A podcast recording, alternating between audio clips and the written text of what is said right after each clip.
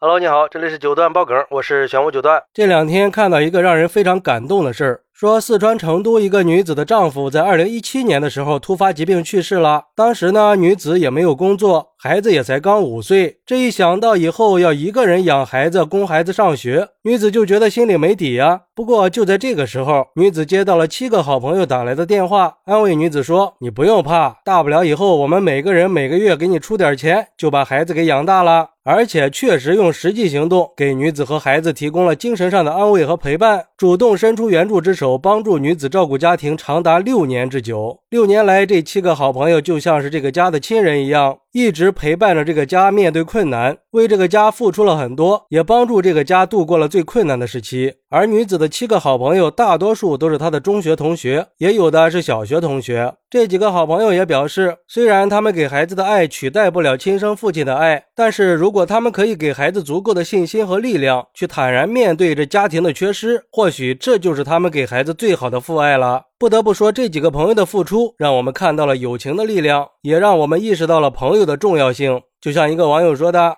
这就是患难见真情呀！能交到这么多挚友，说明女子和丈夫的人品是没得说的，所以才会有人愿意去帮忙的。不过这些朋友也是真的仗义，能帮忙照顾六年，确实不容易。看来是好人都碰到一起了。”而且我相信孩子以后也会记得这个恩情的，也希望这孩子可以健健康康、快快乐乐的成长。毕竟现在的社会，像这种事儿，亲兄弟都不一定能做到呀。有时候真正的亲人都没有这些没有血缘关系的朋友来的更真心。关键是他们的帮助不光给了这个家庭希望和勇气，也给这个孩子树立了一个好榜样。我要是一生能交到两三个挚友，就已经是幸运的了。反正以我现在的社交关系，估计在家臭了都不会有人发现的。还有网友表示，之前也看到过这种温暖人心的事儿，也是丈夫去世了，女的自己带着孩子，丈夫生前的几个朋友每个月都会资助两千块钱的生活费。相信这些伸出援手的人一定是善良的人，这才是真正的朋友啊！起码比那种娶了朋友遗孀，代替父亲介入人家家庭的要强吧？那种说实话就有点趁人之危的意思了。不过也有网友认为，本来还以为是丈夫的朋友呢。还想说这八兄弟感情真好，点开一看，原来是妻子的朋友。这七兄弟和去世的那个没有半毛钱关系，那这叔叔们和舅舅们这区别可就大了。该不会是这七个朋友当初都喜欢这女的吧？这会儿一看有机会了，就赶紧表现呗。这世上哪有那么多高尚的人呀？嘿嘿，这就有点以小人之心度君子之腹了。一个让人感动和温暖的事儿，居然被说的这么不堪，价值观是不是有点太扭曲了？我觉得这个事儿它就是反映出了人间温暖呀，因为在这个世界上，总会有一些人愿意在我们最需要帮助的时候伸出援手，帮我们渡过难关。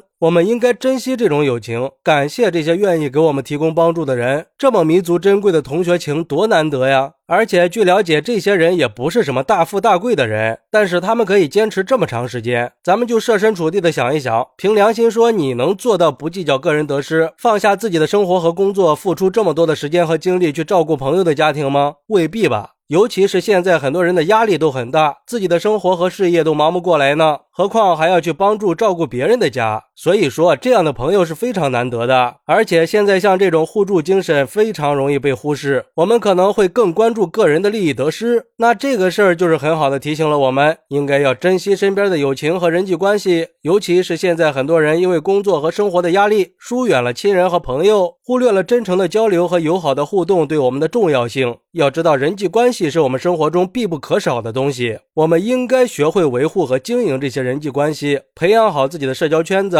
让我们每一个人都可以互相包容和友爱，并且用互助的态度去对待彼此，这样才能让我们的生活变得更温暖和谐，也才能构建一个更美好和谐的社会嘛。好，那对于这个事儿，你有什么想说的呢？快来评论区分享一下吧！我在评论区等你。喜欢我的朋友可以点个订阅，加个关注，送个月票，也欢迎订阅收听我的新专辑《庆生新九段传奇》。我们下期再见，拜拜。